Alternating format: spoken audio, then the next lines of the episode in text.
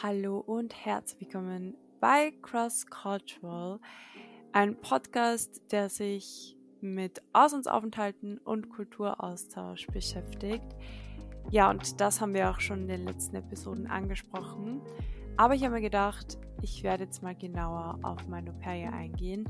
Das habe ich letzte Folge schon gemacht, denn da habe ich Sharon eingeladen, ein ehemaliges Au-pair aus Italien, mit der ich sehr viel Zeit verbracht habe während meines Au-pair-Aufenthalts.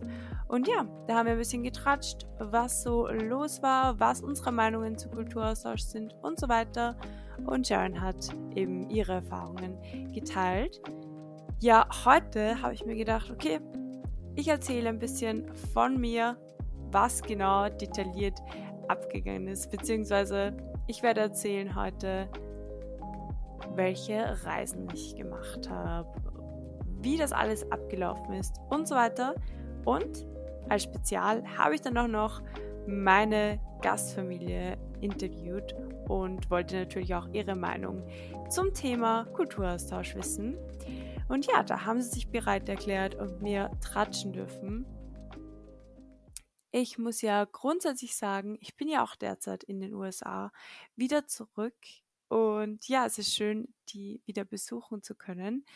So, jetzt muss ich aber mal von Anfang an erzählen. Und zwar hat alles gestartet im Jahr 2019 und zwar im April, denn da ging es los, da habe ich mein Au-pair-Jahr quasi, ja, angetreten und dann im Mai 2020 hatte es eben ein Ende.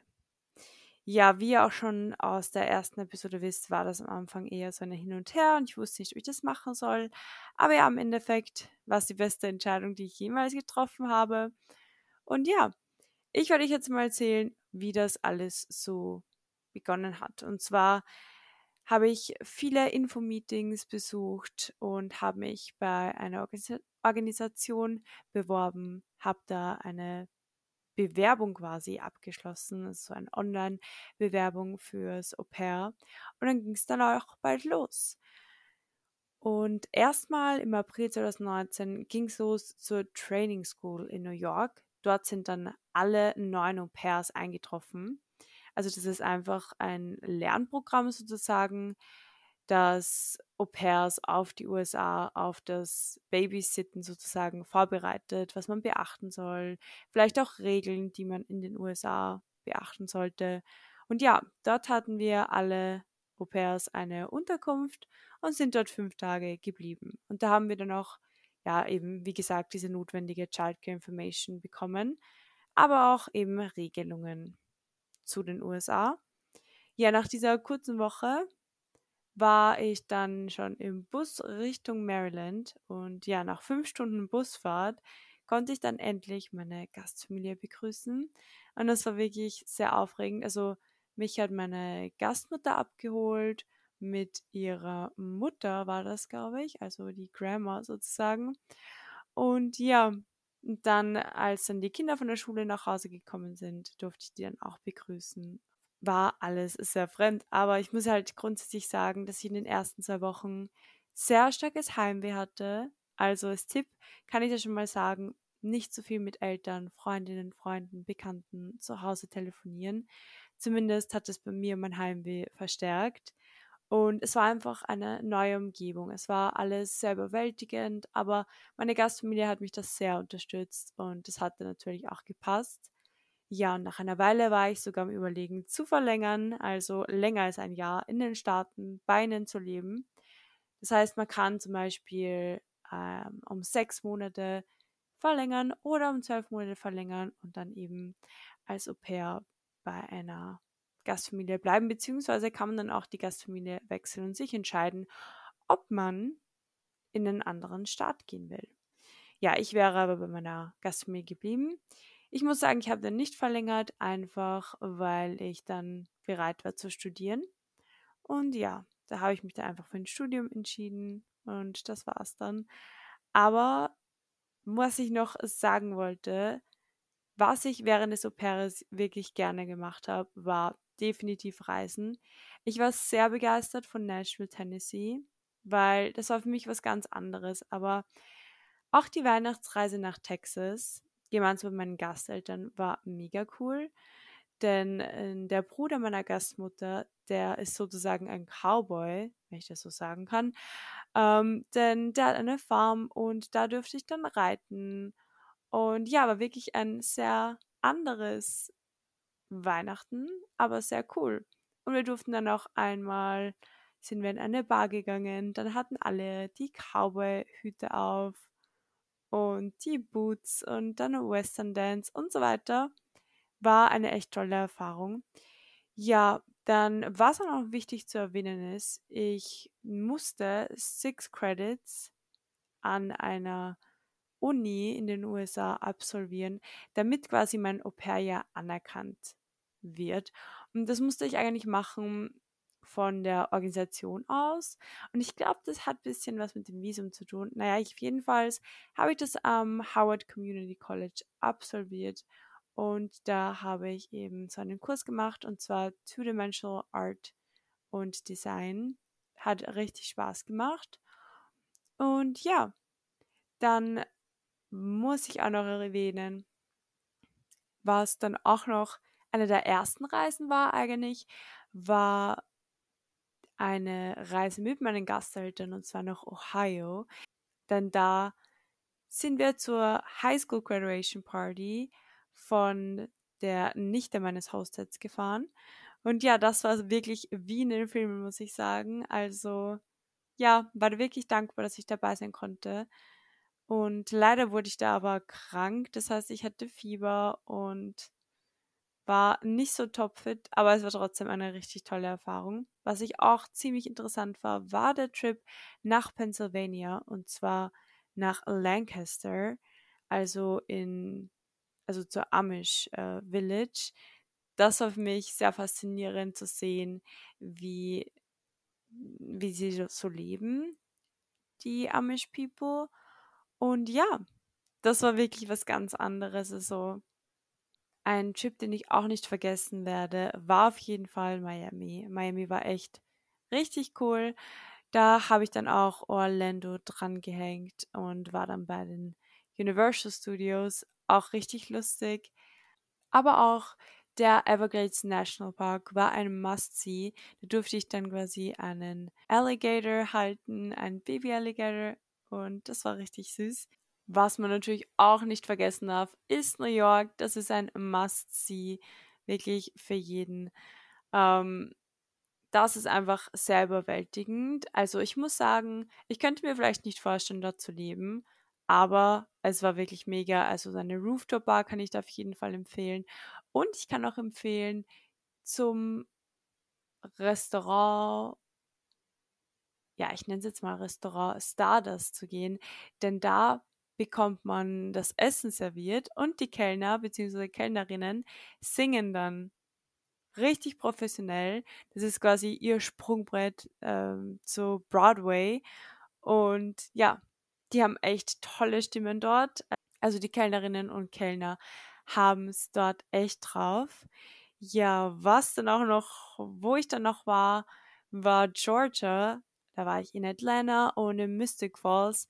Mystic Falls ist so, wer ein Vampire Diaries Fan ist, dem wird das wirklich gefallen, denn da ist nämlich das Set von Vampire Diaries. Das ist ein bisschen, ja, weiter entfernt von Atlanta, aber es geht.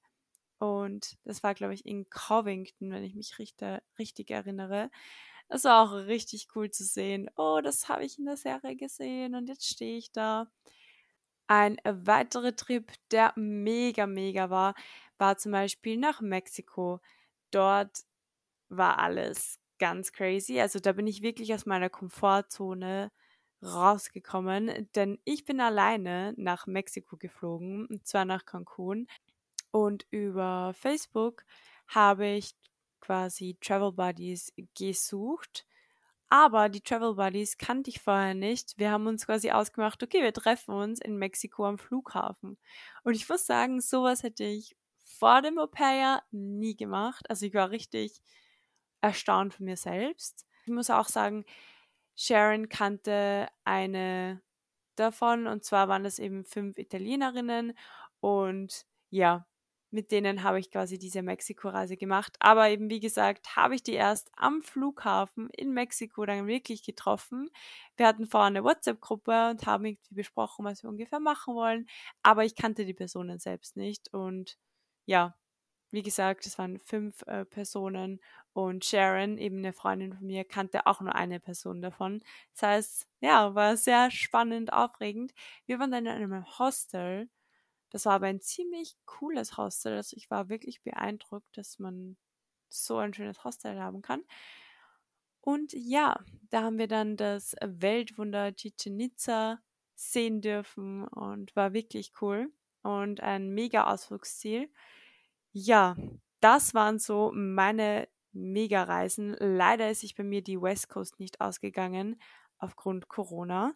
Also man hat nach dem Au pair ja dann noch ein Travel Month und dieses Travel Month bietet die Möglichkeit, einfach noch länger in den USA für einen Monat zu bleiben und einfach zu reisen. Und darauf hätte ich mich wirklich sehr gefreut. Also ich hätte die West Westküste gemacht, aber auch Hawaii und so weiter. Aber durch Corona war das damals nicht möglich. Werde ich auf jeden Fall noch nachholen. Aber das alles wartet, erwartet einen, wenn man ein Au-pair-Jahr antritt. Natürlich hat man auch viel zu tun als Au pair und muss sich um die Kids kümmern und auch nicht, ist nicht immer easy, aber es ist auf jeden Fall wirklich toll. So, jetzt komme ich mal auf meine Gasteltern zu sprechen. Und die haben eine sehr große Rolle gespielt in meinem Au pair-Jahr, denn sie haben mich sehr unterstützt von Anfang an, auch als ich Heimweh hatte ich muss dazu sagen, man muss schon viel Glück haben, welche Gastfamilie man auswählt. Ich muss dazu sagen, man muss schon richtig weise wählen, welche Gastfamilie man, mit welcher Gastfamilie man matcht. Denn das macht so viel aus. Also ich muss sagen, wie gesagt, meine Gastfamilie hat mich von Anfang an unterstützt und als ich Heimweh hatte, waren die für mich da. Und dann auch in Corona-Zeiten, als es oft echt schwierig war, weil man doch die Kinder 45 Stunden hatte. Ähm, das kann dann schon mal sehr anstrengend werden. Haben sie mich auch immer unterstützt und abgelenkt. Wir haben ganz viele Brettspiele gespielt. Und ja, da bin ich echt, echt froh darüber. Und meine Lieblingsserie zusammen geschaut, be beziehungsweise haben sie mich dazu animiert, diese ähm, Serie mit ihnen zu sehen. Und zwar ist es The Office. Und ja, da haben wir noch bis heute sehr viele Insider-Jokes davon. Also ja, man baut sich echt eine zweite Familie in den Staaten auf. Aber wie gesagt, man muss auch Glück haben mit der Gastfamilie. Also wirklich darauf achten, was euch wichtig ist und ganz besonders nicht nach dem Start auswählen.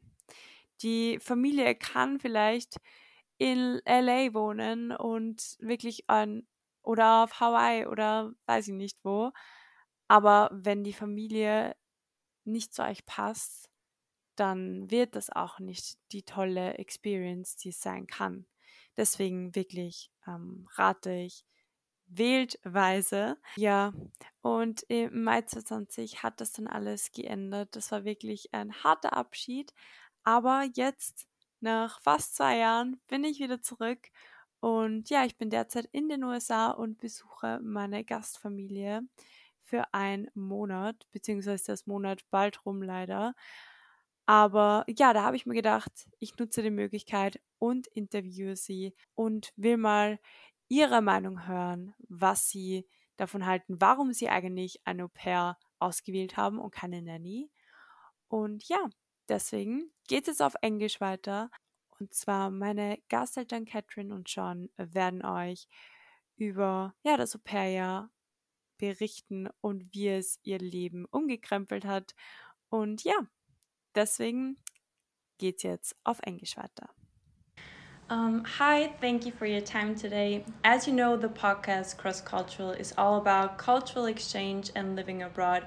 So, since I'm here visiting you, I thought it's best to ask your opinion about this relevant topic. A few years ago, you decided to welcome pairs as a childcare provider. So, an au pair basically is a babysitter from another country living with you. And why did you decide to have an au pair instead of a local nanny? We had had a nanny before, and it was wonderful. Um, but we really wanted the opportunity for our children to have someone who was with them consistently, um, who could share in cultural exchange, and also create that special relationship that we found happens with a nanny, but is more consistent when you have more time with someone, especially someone who lives in your home. And the other thing that we found was amazing for our children was to see the trust that was built between us as the parents, the au pair, and then how it went on to the children as well. So they were very trusting and excited to welcome someone new. And it also is exciting for them to have someone new living in the home, although it's, of course, important to have some boundaries. Mm-hmm. And how would you think um, did the au pair, like having an au pair, affect your life? It made almost everything easier. Um, it is another set of hands, whether you're in the house or out doing something fun like visiting a museum or going to see family. Um, it's that other adult that you can count on.